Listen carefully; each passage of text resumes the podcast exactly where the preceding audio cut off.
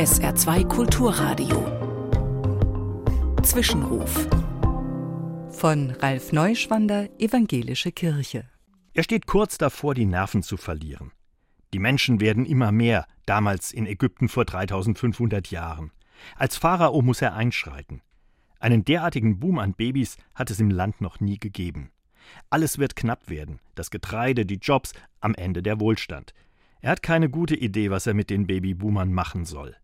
Am Ende wählt er eine grausame Lösung. Tötet die männlichen Babys der Hebräer, lautet sein Befehl. Und das macht ihn zum Unmenschen. Die armen Babyboomer. Es gibt sie bis heute.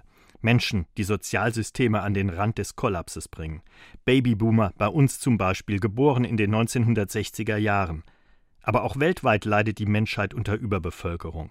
Acht Milliarden sind wir mittlerweile, Tendenz weiter steigend. Wir stehen vor gewaltigen Herausforderungen, ähnlich wie damals beim Pharao. Aber bitte diesmal die Probleme nicht in seinem Stil lösen. Er ist mit seiner Brutalität gescheitert und hat am Ende eine Fluchtbewegung ausgelöst. Auch das wiederholt sich gerade wieder.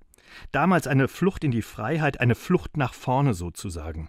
Fluchten heute führen die Welt oft an Grenzen ihrer Menschlichkeit. Die soll nicht verloren gehen. Bitte keine Pharao-Zustände mehr. Stattdessen eine faire und friedliche Welt, die ihre Geschöpfe leben lässt, und das in Freiheit und Würde.